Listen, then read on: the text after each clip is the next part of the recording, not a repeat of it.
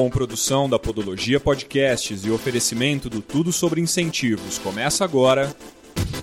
Podcast Engajadores as melhores histórias sobre fidelização e engajamento.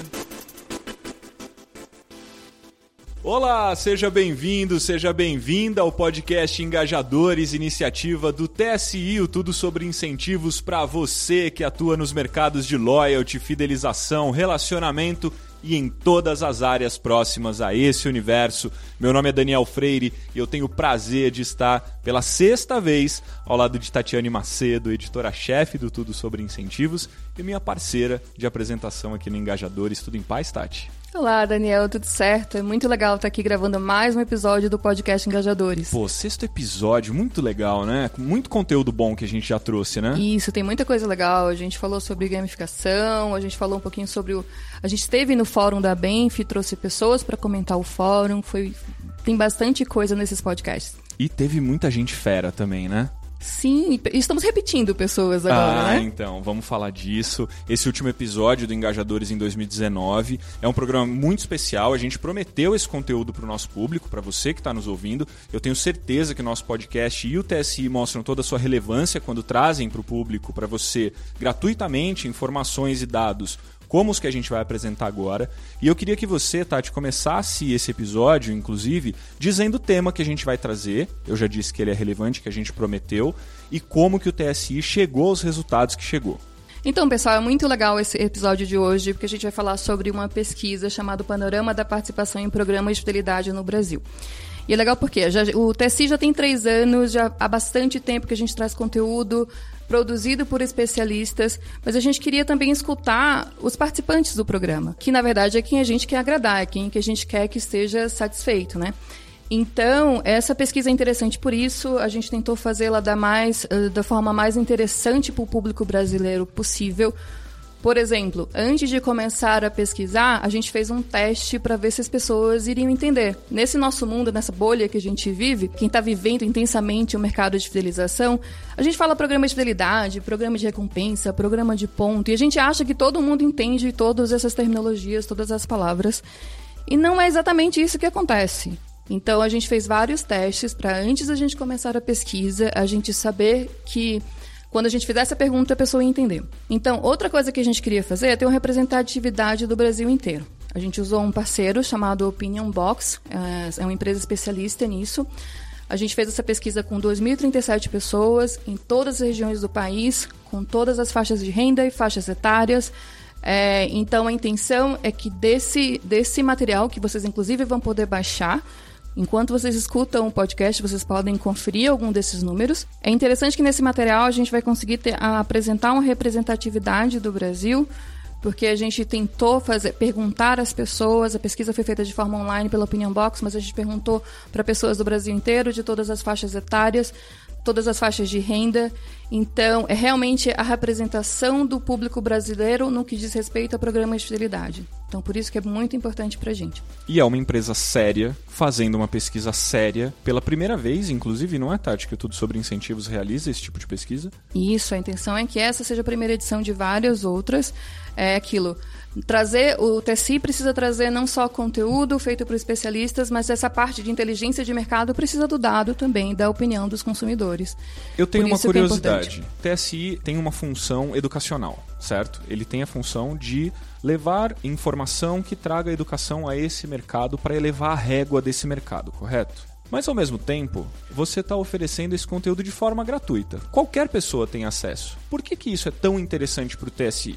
Olha, a gente entende, até nossos convidados vão poder falar um pouco mais sobre isso, que assim, o mercado de fidelização no Brasil ainda está no início, se você pensar o quanto pode crescer e o quanto não tem esse momento educacional. A gente até acha que 2019 foi um momento interessante para a educação do mercado de fidelização, mas está no começo. Então, todo mundo que puder participar, que puder produzir conteúdo e contribuir com todo uh, o ecossistema de fidelização, vai ser interessante para todo mundo, todo mundo cresce junto. Então não necessariamente precisa ser uh, uma coisa de concorrência. Então a gente fez a pesquisa assim e a gente vai abrir para todo mundo. Que legal. Então o podcast Engajadores já trouxe dicas de workshops a gente já deu dica de livro e agora a gente está trazendo é, um episódio exclusivamente dedicado ao debate da pesquisa que o Tudo Sobre Incentivos fez, que está disponível inclusive no site tudosobreincentivos.com.br gratuitamente para você baixar. Como a Tati disse, se você não estiver dirigindo ao nos ouvir, por favor, você já pode baixar a pesquisa agora. Enquanto a gente vai batendo papo aqui, você já pode acompanhar com o seu tablet, com o seu notebook ou no próprio celular enquanto você ouve a nossa discussão. A Tati também antecipou sobre os nossos entrevistados e falou que a gente já os trouxe aqui. E isso é verdade. Além desse conteúdo riquíssimo que a gente vai ter hoje, estão comigo e com a Tati dois convidados que você já conhece, é, que vão debater com a gente os resultados dessa pesquisa exclusiva do TSI sobre e para o seu mercado. Posso apresentar, Tati? Claro. Então, na verdade, eu não vou apresentá-los. Eu vou fazer como eu faço sempre, vou pedir para que eles se apresentem e vou começar com o Júlio Qualia. Júlio, seja bem-vindo novamente. Você estreou o podcast Engajadores e está terminando a temporada com a gente também. Prazerzaço ter você com a gente. Presente-se, por favor. Ah, primeiro, Tati, Dani, muito bom estar de novo aqui com vocês. E voltar no último do ano depois de ter estreado é muito legal mesmo.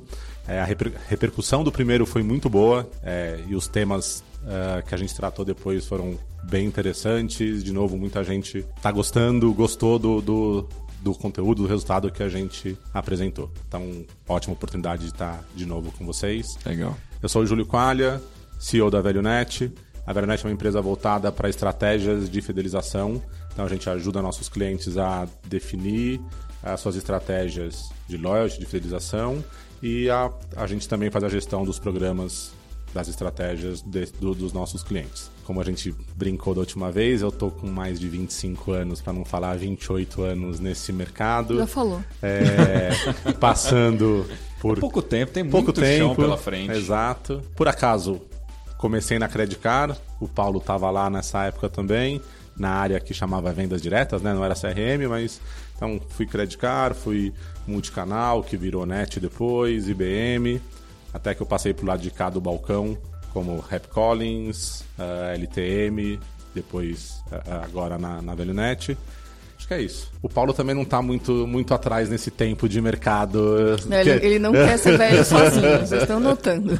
O Paulo que o Júlio está falando é o Paulo Curro, que a gente já teve, eu e a Tati já tivemos o prazer de entrevistar também, lá no quarto fórum da Benf é, que a gente fez uma cobertura aqui no, no, Engajadores de dois episódios, foi muito legal. Se você não ouviu, é, volta aí uns episódios para trás e ouça tudo, porque é muito bom. Paulo, seja bem-vindo, também vou te pedir para se apresentar e para dizer se você tem é, esses mesmos anos de mercado aí que o Júlio falou. Bom, gente, eu queria agradecer a todos a oportunidade que a Benf nunca deixa de lado, a questão de fomentar o nosso mercado e disseminar conhecimento é importantíssimo para o crescimento sustentável do mercado de fidelização. Então, quero agradecer essa oportunidade. E realmente, eu e o Júlio somos contemporâneos de uma época lá da Credicar ainda, na época de meios de pagamentos, tenho mais de 20 anos de experiência em meios de pagamentos. Estou hoje no mercado de fidelização e é um mercado pujante que eu comparo muito com o que aconteceu no meio em meios de pagamentos.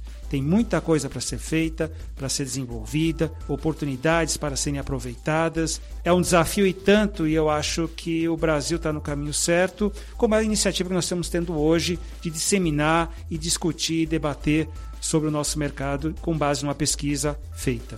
Muito obrigado. Maravilha. E a pesquisa é muito legal, né, Paulo? Porque falta você na Benf, a gente no mercado, como seja como agência, como cliente, como consumidor mesmo do, desse mercado, falta número, né? A gente não tem tantos números disponíveis no mercado até para a gente traçar nossa estratégia, direcionar a estratégia de fidelidade que a gente tem. Acho que os números, os números que a gente vai ver, que a gente vai discutir hoje, trazem uma riqueza muito grande para a gente poder pensar sobre eles, pensar sobre o mercado, discutir, entender mais o mercado, como a Tati falou, por mais que a gente esteja um tempo nele, ainda é um mercado com muita oportunidade, ainda é um mercado com muita, com muita oportunidade de crescimento principalmente no Brasil. E especialmente com esse espírito de soma, né? de soma ganha-ganha, não é uma competição. Nós estamos querendo é disseminar esse mercado, fomentá-lo.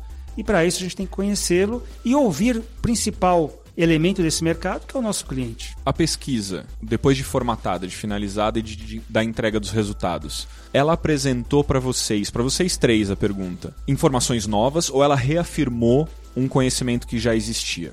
Tem algumas informações novas, sim. A gente que fica nessa bolha um tempinho, a gente fica. Olha, eu, te, eu tinha a impressão de que a primeira coisa que as pessoas conhecem quando fala programa de fidelidade são os programas é, da área de, de, aviação, de múltiplos, que acho que é a Latam PES agora, e Smiles. E assim, sim, foi assim, mas assim, não tanto quanto a gente esperava, por exemplo. A gente fala um pouquinho disso um pouquinho mais na frente. Mas assim, tem sempre algumas surpresas. Tem surpresas e tem confirmações, tá, Dani? Acho que não tem nenhuma.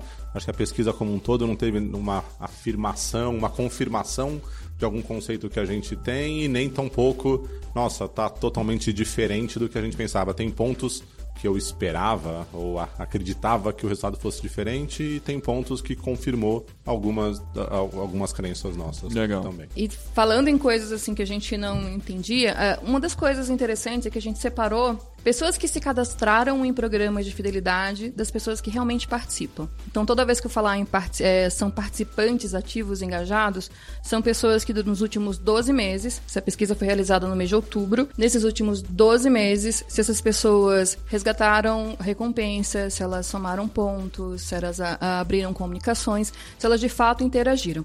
Esses são os participantes. É, por outro lado, a gente tem também os cadastrados, e isso foi uma coisa interessante a gente saber, que eu entendia que tinha, a gente entendia que tinha esse número separado, mas não sabia que era tanto. Então, a primeira coisa, quase 25% dos respondentes das, da pesquisa falaram que nunca se cadastraram em nenhum programa de fidelidade. Então, é uma coisa que eu pergunto para vocês. Vocês veem isso como uma coisa positiva? O mercado tem coisa para crescer ou estamos falhando porque as pessoas não estão enxergando esses programas?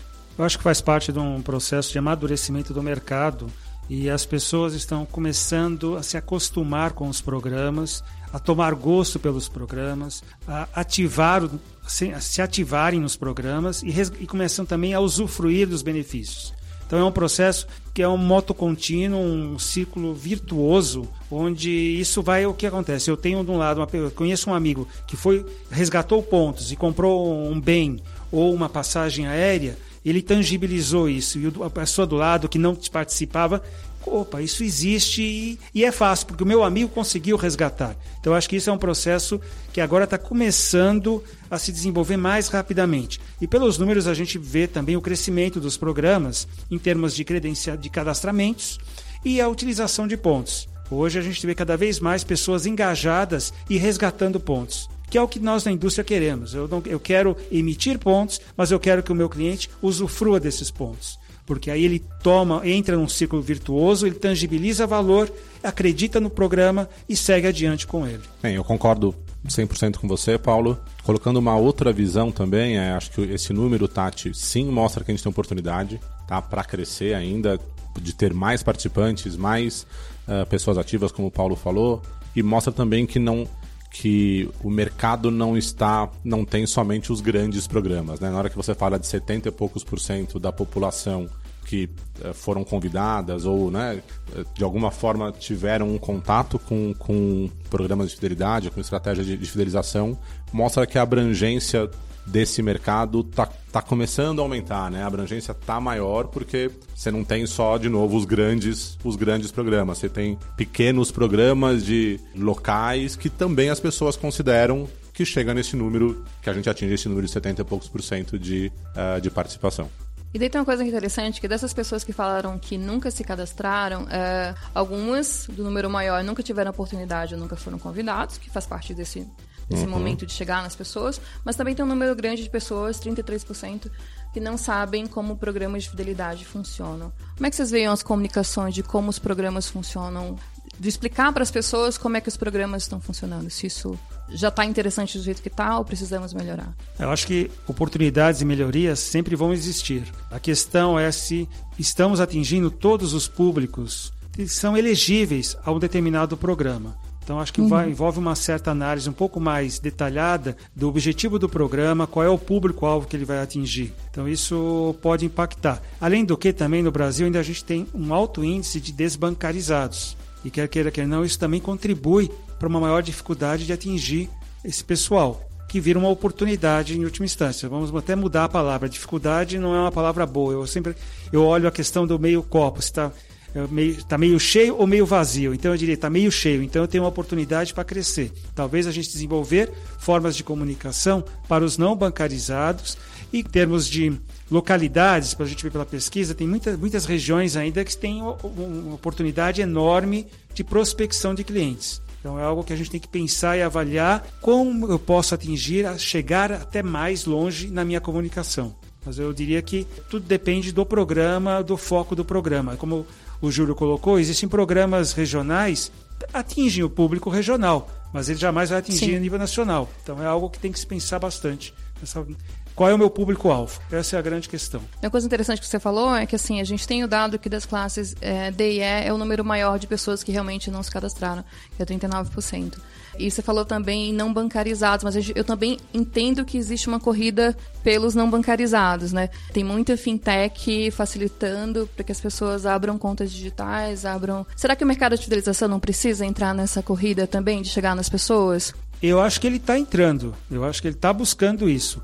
A questão é o quem é que dá o primeiro passo. Eu preciso chegar nesse cliente. Então, a forma como eu vou chegar, como você mencionou as fintechs, é um excelente canal de propagação de, dos programas de fidelidade.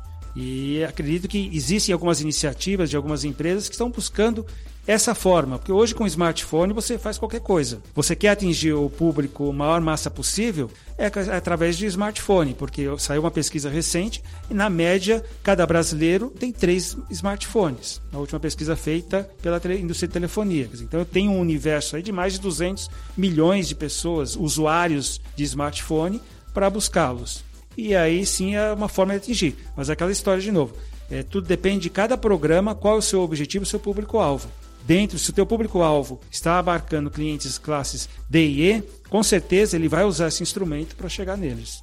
E aí, Tati, acho que não é nem só a comunicação ou a propagação, como o Paulo falou, né? Existe um pouco de. Acho que cabe a nós também desmistificar um pouco os programas, né? Então, hoje, aí essa, esse número de classe C e D que não foram abordados, de classes mais baixas que não foram abordados, os programas hoje foram feitos, ou os programas inicialmente foram feitos para. são focados em transação, o Paulo disse de desbancarizado, focado em transação. Hoje, quem mais pontua são os bancos e cartão, de novo focados na transação financeira, no volume financeiro deles. Programa de seriedade não necessariamente é só isso, né? Então acho que cabe a nós também desmistificar esses programas para que eles não sejam só para o topo da pirâmide, ou só para uma parte de cima da pirâmide. Né? Então existem estratégias, existem formas de atingir também uma classe mais baixa da, da, da população que precisa ser fidelizada também, né? As empresas querem fidelizar, querem esse mercado,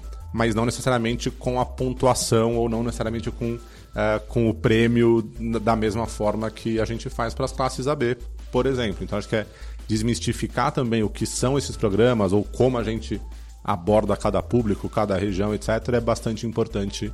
Na minha visão, também é uma oportunidade. Né? A gente tem uma oportunidade gigante aí, principalmente uh, nessas classes mais baixas de estratégias de fidelização, que podem ser programas ou não, mas de estratégias de fidelização. É, existem muitos programas hoje focados no varejo, onde as pessoas conseguem pontuar fazendo compras em supermercados e regionais. Então, por isso que eu disse, eu enfatizei muito, depende muito do foco de atuação. Então, eu acho que a comunicação, como eu disse, ela tem uma oportunidade, sempre há oportunidade de incrementá-la. Mas eu acho que já há um foco nesse sentido, nesses programas que são especificamente focados em varejo, diferente dos programas de bancos, os cartões de crédito, que aí é um outro tipo de público. Mas aí, quando eu falo em comunicação, também tem uma coisa que, assim, com certeza o seu dado uh, está correto, de acho que quase todo brasileiro tem um smartphone na mão e utiliza a internet de alguma forma, mas a questão é como é que ele utiliza, né? Tem muita gente que só consegue fazer pesquisa por áudio, por exemplo. Tem um número grande de pessoas. Tem pessoas que usam só o WhatsApp para se informar. Tem um número de 12% só da população adulta brasileira que é realmente alfabetizada em nível proficiente.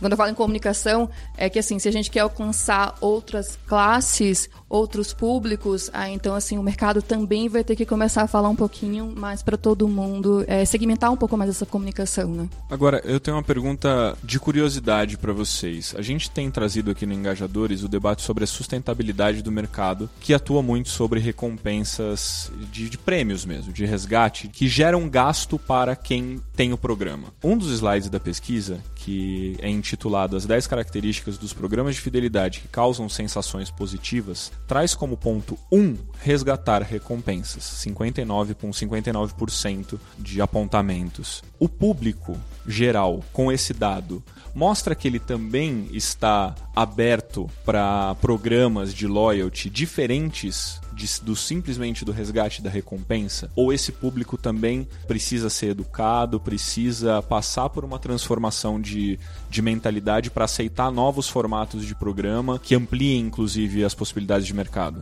Eu acredito que é essencial que a gente tenha novos formatos, novas formas. E aí você usou uma palavra fundamental que é o sustentabilidade. O programa precisa parar de pé. Sua estratégia precisa parar de pé financeiramente. Quando você aborda, pegar o assunto anterior, né? Quando você aborda classes mais baixas, o volume de dinheiro ou o volume o, o prêmio que eu posso conceder tem um valor agregado muito mais baixo do que Uh, em outras situações, ou de, de, programas de milhagem aérea, de milhas aéreas, por exemplo. Então, sim, a gente precisa encontrar, comunicar, o que eu chamei de desmistificar ali os programas, as estratégias, justamente para ter outras formas, outros formatos. É, é óbvio que todo mundo gosta de ganhar o prêmio, né? É bom, então, yeah, ainda mais quando você lutou por aquilo ou né, você mudou seu comportamento para você se dedicou, pra, aquele, dedicou àquilo. aquela empresa Isso, exclusivamente exatamente. para receber e aí ótimo prêmio. ótimo ganhar só que não necessariamente a gente vai conseguir fazer com que isso pare de pé financeiramente sempre então encontrar novos formatos, quando a gente fala de experiência, é muito nesse, nesse ponto, né? Então, será que é só a premiação? Será que é só a pontuação que vai ser transformada em algum valor, em algum bem físico que vale para esse consumidor? Eu acredito que não. E a gente tem que encontrar de novo formatos, novos formatos, novas formas. E acho que a experiência é a palavra mais utilizada agora, que sim, a gente deve utilizar bastante a experiência para premiar o nosso consumidor, prezando a sustentabilidade, prezando a estratégia parar de pé financeiramente. Só um detalhe, por favor. Você falou em experiência, Júlio. É só porque no mercado, muita gente fala de recompensa voltada para experiência e tem experiência. Então vamos só uhum. separar esses dois conceitos. Porque quando a gente fala de experiência, a pessoa não está pensando, eu vou resgatar uma experiência. Isso, é. A experiência não é resgatar a viagem como experiência ou resgatar uma vou fazer um day spa. Isso, isso também é experiência, né? A gente usa no nosso mercado uma recompensa uh, de experiência. É, mas o que eu estou falando de experiência é proporcionar para este cliente alguma situação que diferente que o beneficie, que ele perceba valor, que aquilo foi feito para ele pensando no perfil dele, no comportamento dele e que aquele, que aquela experiência, que aquela situação faça com que ele fique mais fiel a minha marca, né? que eu faça mais relacionamento com ele. Se a gente pegando um pouco dos conceitos de neurociência, o ser humano, como é que ele funciona? Ele tem o cérebro, no cérebro ele tem o lado emocional e o lado racional. O lado racional, nos programas de fidelidade, eu entendo que são os resgates. Eu resgatei pontos, eu adquiri uma, adquiri uma passagem, um, uma viagem, uma reserva de hotel. Isso são, é o lado racional, que todos os programas têm, todo mundo faz, é quase como uma commodity. Uns fazem com mais agressividade, outros com menos, mas é uma commodity. O lado emocional é aí que eu acho que vai a grande diferença daqui para frente, que é o, o cliente se sentir privilegiado em alguma, ou através de uma experiência, ah, eu tenho um embarque preferencial, ah, eu chego no, no avião, é me servido um chocolate. São experiências que fazem com que ele se sinta privilegiado. Isso é que vai fazer a diferença daqui para frente. Então, para isso, que eu preciso? Eu preciso dialogar com o meu cliente. Eu preciso entender qual é o perfil dele, o que, que eles emocionalmente ele acha que tem valor ou não, e aí sair do lado racional e trabalhar o emocional. Que é no emocional que eu vou cativar muito mais forte o cliente. E aquela experiência, pô, eu fui, eu fui num hotel, eu cheguei no hotel por, por a minha categoria no programa, eu entrei no quarto e eu tinha lá uma cesta de chocolates. Ele não vai esquecer nunca mais aquela cesta de chocolates. É o lado emocional que eu acho que nós temos que trabalhar também e vai ser o grande fator de diferenciação dos programas. Tem uma coisa que eu achei bastante interessante, é que assim, de como as pessoas se colocam A gente fez uma pergunta que, assim, considerando as situações citadas, listadas abaixo, qual delas você diria que mais combina com seu perfil de participação em programas de fidelidade? E daí quase 50% das pessoas falam que acompanham saldo de pontos com muita frequência, com o intuito de resgatar o máximo de recompensas possível. Quando a gente, o Daniel falou isso, vocês tiveram surpresas no início, isso me surpreendeu. Um número grande de pessoas que está ali, que a gente sabe que as pessoas participam, que elas querem resgatar, mas o acompanhar com frequência é uma coisa que mostra um engajamento maior, né? É, mas tem um lado ruim também, é que assim, já 20% das pessoas procuram recompensa para resgatar, mas não necessariamente encontram nos catálogos. Eu tive a oportunidade, Paulo, de participar no curso que a, é, no workshop que a Benf ofereceu nos últimos dias e falou um pouco sobre o tamanho dos catálogos, né? Como é que a Benf vê um pouco disso? Os catálogos são tão grandes, às vezes, que as pessoas não conseguem encontrar a recompensa ou, ou falta segmentação? Como é, que, como é que a gente pode trabalhar isso melhor no mercado? É um pouco complicado entrar no detalhe de cada um dos programas, se o poder avaliar se um catálogo ele é muito grande ou ele tem poucas opções de resgate. Eu acho que o importante é, na hora que você está sinalizando para o seu cliente, existem oportunidades de tangibilizar aquele benefício que você acumulou durante um certo espaço de tempo. E aí, dependendo do tipo de programa, aí depende da estratégia de cada empresa, se ela vai ter uma grande variedade de produtos ou não. Existem empresas que optam por ter pouca variedade, mas com isso há uma, uma demanda, é uma dificuldade maior do cliente resgatar um benefício. E outras optam para ampliar o universo de resgates de uma forma a popularizar os resgates. Então já, teve, já tivemos várias empresas que fizeram campanhas de resgates de ou de combustível até sorvetes. Quer dizer, isso depende muito da estratégia de cada um. Então é difícil, como a Benf, eu poder mensurar, olha, os catálogos estão ou não num tamanho ideal. Eu acho que fica a mensagem apenas que cada programa, dependendo do seu público, ele tem que dimensionar conforme a abrangência do, de atuação para isso alinhar as expectativas no início da relação é importante? Porque, por exemplo, um outro slide que me chama atenção aqui. Você considera que a quantidade de pontos necessária para lhe habilitar a resgatar uma recompensa relevante costuma ser difícil de ser alcançada, 33%. É o maior dado que a gente tem.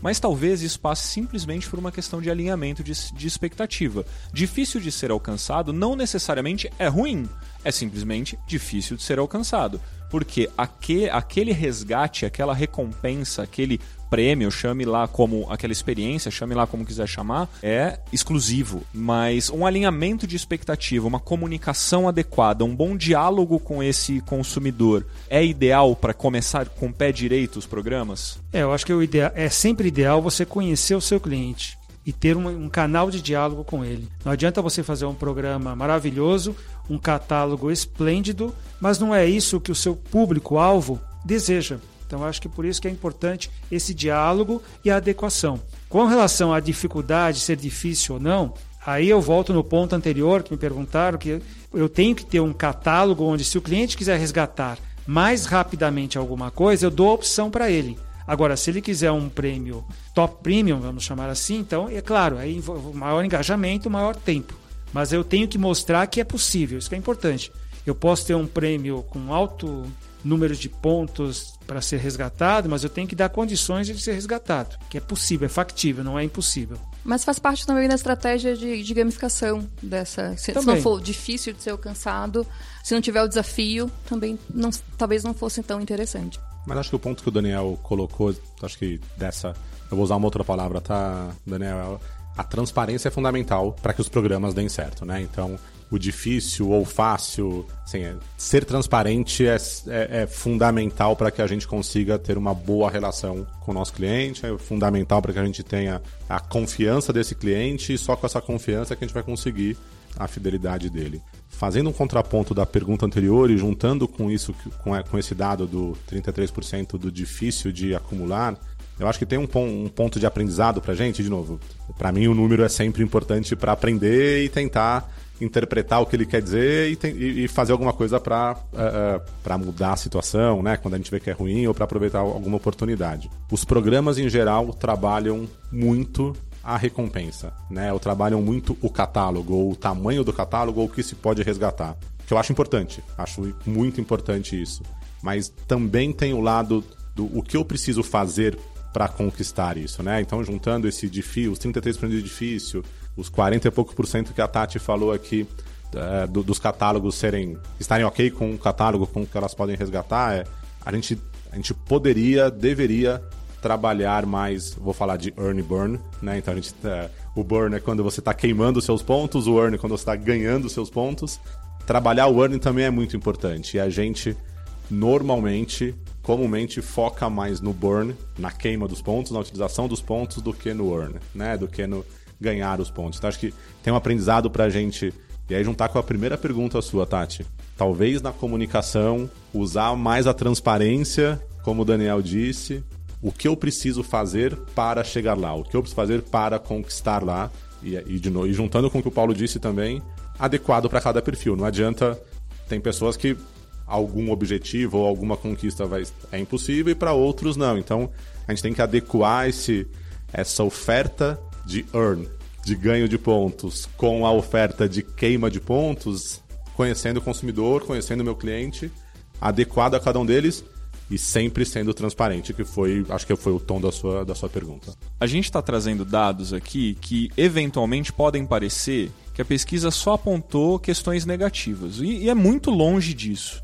Porque tem uma, um slide que me chama muita atenção, talvez seja o que mais me chama atenção, porque ele dá um dado que mostra que muitas ações devem ser parabenizadas, que o caminho, como o Paulo falou no início do, do nosso episódio, é o caminho certo, é um caminho de desenvolvimento e um bom caminho de desenvolvimento. É, aqui, a pesquisa aponta que a experiência desses usuários em ambiente físico ela é ótima e boa para mais de 75% dos usuários. E no, no, a experiência no ambiente virtual ela é ótima e boa para mais de 80% dos usuários. Esses são números representativos significativos de que esse desenvolvimento e essa discussão que a gente traz aqui e esse desenvolvimento de mercado, é, de segmento, é importante, mas já está trazendo resultados. Sim, está indo no caminho correto. Tem outros números interessantes e positivos, é que as pessoas acreditam que a comunicação que elas estão recebendo é relevante que isso, se você pensar a quantidade de comunicação que a gente recebe por dia, por e-mail, de push, no celular, e as pessoas estão dizendo os programas de fidelidade que eu participo estão me mandando coisa que é relevante, que é de meu interesse, nossa, isso é incrível. É, isso mostra que o processo de aprendizado está tá evoluindo. Então, tem que estar tá fazendo, surtindo efeito. Cada vez mais eu estou tendo mais engajamento, eu estou tendo mais pessoas aproveitando todas as oportunidades possíveis de acúmulo de pontos. É uma compra de um produto na padaria, em qualquer lugar, a pessoa está tentando tirar dali, não, eu quero juntar pontos. E ela já tem essa mentalidade de acúmulo. E cada vez mais resgatando uma enormidade de bens e produtos, desde um produto mais simples até um mais elaborado, e ele está tangibilizando. Então, isso é um processo que eu acho que a gente está caminhando a passos largos, estamos no caminho certo. Só sobe a nossa régua, aumenta a responsabilidade de cada vez mais a gente privilegiar aqueles clientes que são fidedignos dos programas, onde eu vou, através de uma experiência diferenciada, de um tratamento diferenciado, um diálogo constante com o meu cliente, para entender os movimentos, me antecipar e poder aumentar ainda e atingir aqueles 30% que ainda a gente não está atingindo. E no digital você consegue fazer isso muito mais fácil, né, Daniel? Que é esse ponto que você trouxe do ambiente virtual, do ambiente físico o virtual permite você fazer isso que o Paulo descreveu agora de uma forma mais rápida, mais simples, mais fácil, mais barata para as empresas, talvez. Por isso desse, desse número. Só fazendo um contraponto, né? Acho que. Acho é necessário. É, é, então, acho que hoje eu estou colocando uns contrapontos sempre. Eu não acho que a pesquisa foi ruim, tá? Você falou, ah, teve resultados positivos ou negativos, né? Então, pesquisa é aquilo que o, que o consumidor está sentindo de fato, tá? É, é, é o que ele está tá mostrando de fato. São os fatos do mercado. Então, é, não vejo como um número negativo ou positivo. Tem números que são mais. Estão mais de acordo com o que eu penso ou não. Mas isso não faz com que ele seja negativo, né? Então, como o Paulo disse, vamos olhar o copo meio, meio cheio, cheio, e tem, uma, tem um mercado ainda muito grande para atingir. Comunicação, ida. Então, de novo, eu não vejo a pesquisa como negativa. Ela é o fato e a gente tem que trabalhar em cima desse fato para evoluir cada vez mais o nosso mercado. Um outro ponto que me chama a atenção, eu, eu gostaria que vocês tentassem encontrar, talvez seja difícil esse pedido, mas que vocês tentassem encontrar um ponto que faz a conexão entre essas marcas, são as 10 marcas mais lembradas sem estímulo, que fique claro, dentro da pesquisa. Primeiro é DOTS, isso na ordem: múltiplos, quilômetros de vantagens, Smiles, Livelo, Clube Extra, Tudo Azul, Melius, Ame e Mastercard Surpreenda são é, empresas aqui, são programas de empresas diversas, de mercados muito diferentes, mas que foram lembradas com destaque para DOTS, que teve um, um, um índice de, de lembrança aqui consideravelmente alto. É, o que, que vocês conseguem trazer pontos que chamem atenção e equiparem esses programas e mostrem por que eles são tão lembrados, por que eles são tão diferenciais? Se eu for colocar no geral, a grande maioria deles principalmente dos que apareceram no topo da pesquisa, são programas de coalizão. E aí, de novo, acho que hoje eu tô o cara do contraponto. Mostra que sim, essa, essa estratégia de coalizão tem sucesso, as marcas são lembradas, mas as marcas que não necessariamente as marcas que estão por trás da coalizão são lembradas. Do, me surpreendeu o Dot estar em primeiro lugar, tá? Primeirão, como, tipo, lá como em lembrança cima. e disparado. Mostra que, até o que, a gente comentou, o que a gente comentou no começo, o varejo, né, a abrangência dos programas está cada vez maior. Dot está muito forte em supermercados, né, em, em varejistas. Mas voltando para o ponto, a coalizão, o Dots apareceu muito forte, disparado na frente. Como estão as marcas que estão por trás do Dots, né? Acho que é o ponto para a gente pensar quando a gente vê 4, 5, acho que dos 10 5, 6 são, são programas de coalizão, né? De novo, fazendo contraponto, acho que é esse o, o pensamento que a gente tem que ter. Mas, com certeza, e passando a bola pro Paulo, levantando a bola para ele chutar no gol, mostra que os programas de coalizão têm sucesso, né? Tem seu valor e tem sucesso porque, de fato, estão na cabeça do consumidor, como, como mostrou a pesquisa. É, no meu caso, por representar um mercado, vários nomes citados são associados, é, eu não vou entrar no mérito particular de cada uma delas, qual estratégia foi mais acertada ou por que, que um é mais lembrado que o outro. Como associação, o que eu posso dizer é que eu fico contente de que os programas de fidelidade eles estão na cabeça das pessoas. Estão sendo lembrados e positivamente. Até, Paulo, só, e sem falar nomes, tá? Quando eu falo que me surpreendeu, tem programas que aqui em São Paulo a gente enxerga muito mais forte, mas como a pesquisa foi feita na abrangência, na representatividade do Brasil como um todo, não apareceram aqui que, que foram surpresas. De novo, sem citar nomes, mas e mostra como o número é importante, como a pesquisa é importante para a gente entender não só aqui o nosso mercado, mas ter um olhar mais abrangente, ter um olhar maior para as estratégias, para os programas de fidelidade no Brasil todo.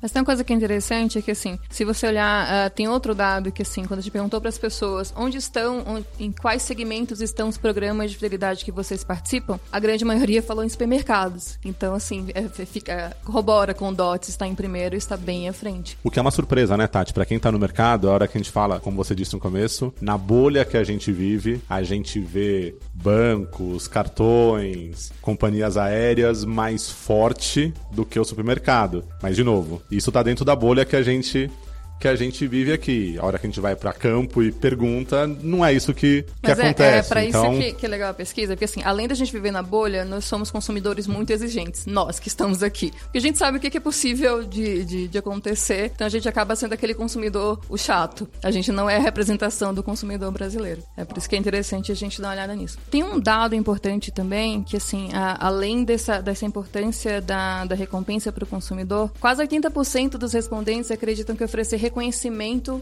Reconhecimento é uma característica essencial em um programa de fidelidade. É, como é que vocês veem isso? O que, que vocês acham que é reconhecimento para o consumidor? Ele se sentir diferenciado. É como eu disse, é o lado emocional. A gente tem uma oportunidade enorme de trabalhar, fazer a lembrança do lado emocional é muito mais forte, fica muito mais por mais tempo, é, pereniza a experiência e a vivência no programa. Então acho que é por isso que ele está demandando esse sentido, que é onde vai diferenciar, porque todo mundo, a maioria dos programas eu consigo resgatar algum tipo de bem ou benefício. Agora, como que é feito esse resgate? Se eu tenho algum tratamento diferenciado, um agrado, entre aspas, algo que marque para o cliente aquela experiência, eu acho que é um, é um caminho que nós temos aí, uma oportunidade de desenvolvimento bastante interessante. E que mostra um consumidor, como usar a palavra que você usou, né, Tati? Um consumidor consumidor é, mais atento ao que as empresas estão oferecendo para ele, que está buscando esse diferencial que o, que o Paulo comentou, né? Essa, essa diferenciação que o Paulo comentou. Não é olhando para loyalty. O ponto, basicamente, quase todo mundo dá, né? Ou eu consigo ter pontos, pontuações similares em diversas empresas, em diversos, diversas lojas, etc. Essa diferenciação, esse lado emocional, como o Paulo disse, essa experiência diferente, essa valorização do consumidor como importante para aquela empresa, acho que é, é o que é o consumidor, o consumidor tá pedindo, é o que o consumidor tá, tá falando. Eu gosto do prêmio, eu gosto da, eu gosto da pontuação, mas só ela, ela sozinha não me satisfaz por completo, né? Então o que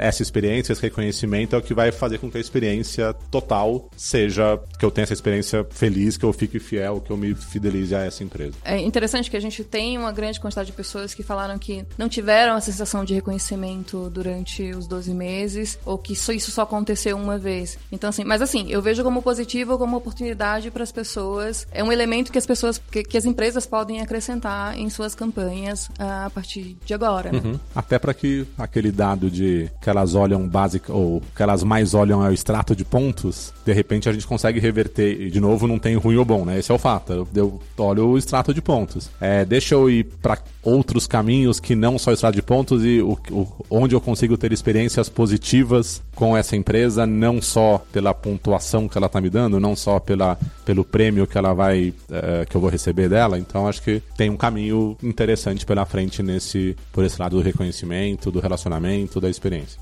É, e às vezes o reconhecimento não é nem uma entrega de um bem ou alguma coisa. Eu, no Dia das, Internacional das Mulheres, eu mandaram uma mensagem para todas as mulheres do meu participantes do meu programa, parabenizando. Eu no seu aniversário eu mandar alguma uma mensagem. Ou na hora que estava fazendo um resgate, ah, eu fiz uma, um resgate de uma hospedagem no hotel, tem lá algum, alguma coisa, um brindezinho, alguma coisa, um chocolate que seja que te no reconheça como indivíduo. O indivíduo, te diferencie da multidão. Isso tudo soma e, de novo, é o lado emocional que a gente trabalha e faz com que a pessoa cada vez mais se identifique com aquele programa. A pesquisa termina, aqui os últimos slides da pesquisa, ela, ela termina falando de um ponto sensível, que é a instabilidade econômica do país. Né? A gente, inclusive, um dos pontos principais que a gente vive hoje é essa alta do dólar, o dólar está é, nas alturas mesmo, e isso impacta muito, por exemplo, companhias aéreas que são responsáveis por algum dos, alguns dos principais programas de fidelidade e loyalty do Brasil. Ao mesmo tempo, a pesquisa revela que 43 43% das pessoas que, que responderam é, dizem que em períodos de instabilidade econômica elas participam com mais frequência dos programas de fidelidade. É, tá aí uma oportunidade também? Delicado falar disso. Como cidadão, é, a gente sim é verdade que muita gente em períodos de crise utiliza programas de fidelidade como renda extra, né? Ou utiliza o que ele tem de pontos como complemento de renda.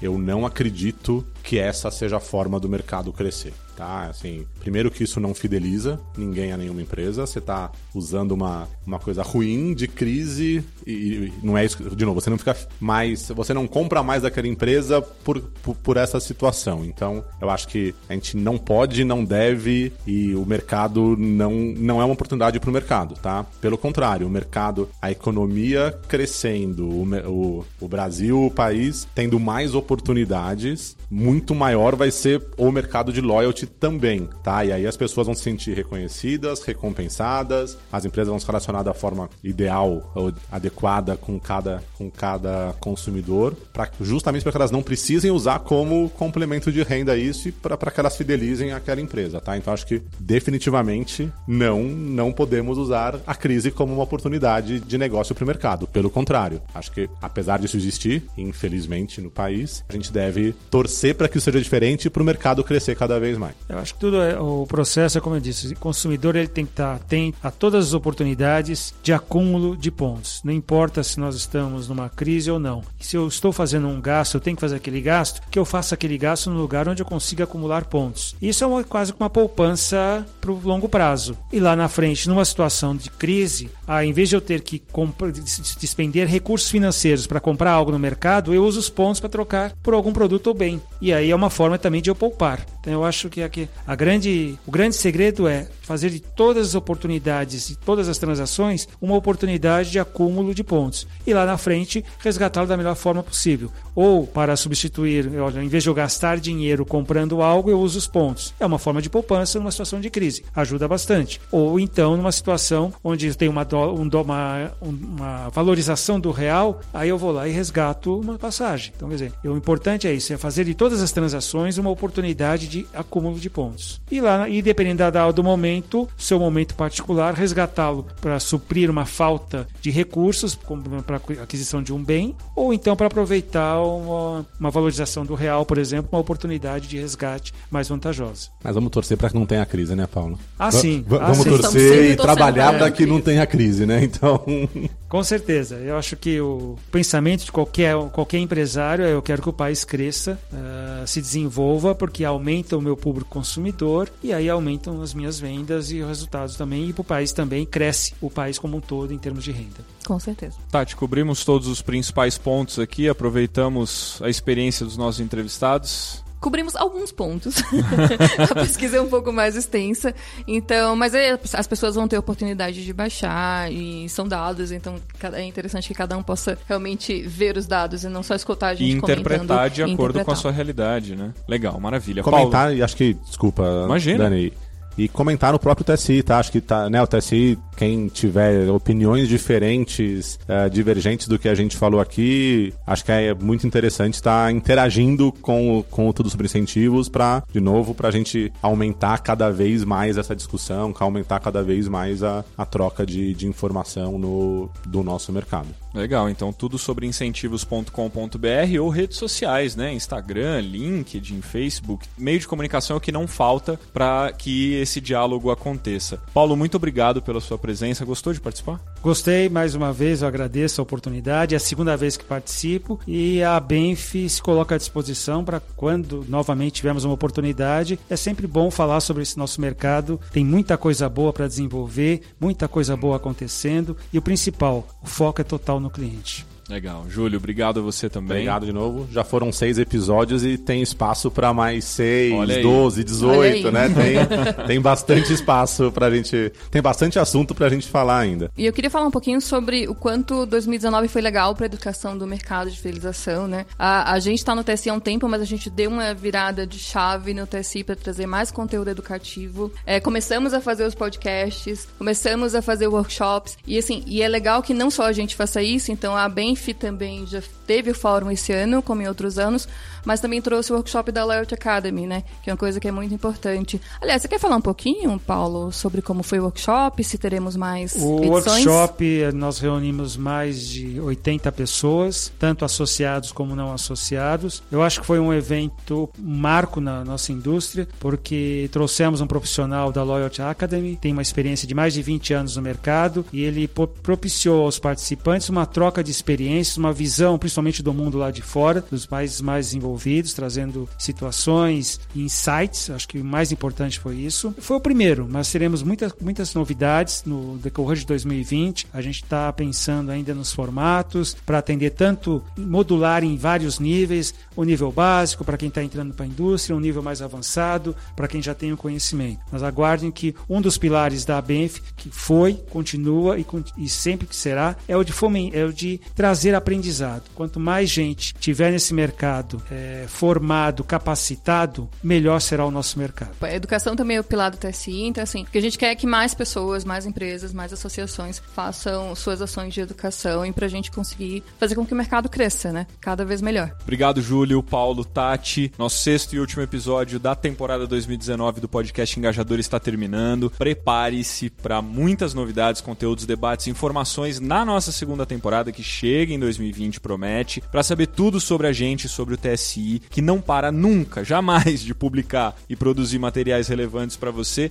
Siga o Tudo Sobre Incentivos no Facebook, no Instagram, no LinkedIn, acesse sempre tudo sobre incentivos.com.br. Como o Júlio falou, manda lá os seus comentários, a sua interação com a gente sobre o episódio de hoje e sobre todos os outros. Fique à vontade, a gente vai batendo papo, beleza? Quero agradecer demais a você, ouvinte do podcast Engajadores, que construiu com a gente essa primeira jornada, curtiu, compartilhou nossos episódios nas suas redes sociais, nos seus círculos profissionais de amizade, que acompanhou a gente no Spotify, no Deezer, no Google e na Apple Podcasts, no site do TSI, enfim, em todos os lugares e plataformas. Muito obrigado mesmo, de coração. 2020 está aí e vai ser, vai ser um ano espetacular para todos nós. Tenho certeza disso. Então termine 2019 com o pé direito e comece o ano novo voando. Tati, especialmente para você, eu quero te agradecer de verdade. Você foi uma parceiraça, parceira incrível para essa primeira temporada.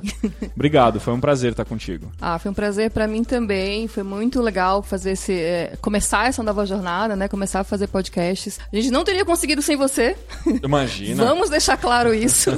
então, Tamo junto. É, e muito legal essa mensagem positiva para 2020, fiquei até mais animado. É isso, vai ser um bom ano, cara. Se a gente não acreditar nisso, quem que vai acreditar? E a gente vai fazer, vai construir um baita ano. Só agradecer vai... quem tá aqui atrás, que as pessoas não ouvem. É, Marcelo verdade. e Douglas, que também colaboram não, tem, muito com Tem uma equipe incrível de técnica, de produção, de conteúdo, de tudo, apoiando e suportando engajadores, o TSI, a Benf, tenho certeza. E é, é muito legal o Júlio trazer essa, essa palavra sobre o Douglas, sobre o Marcelo e sobre toda a equipe que tá aqui. Ouvinte do podcast Engajadores, muito obrigado. Até 2020. Valeu, beijos, abraços. Até o próximo Engajadores. Tudo sobre incentivos apresentou. Engajadores as melhores histórias sobre fidelização e engajamento.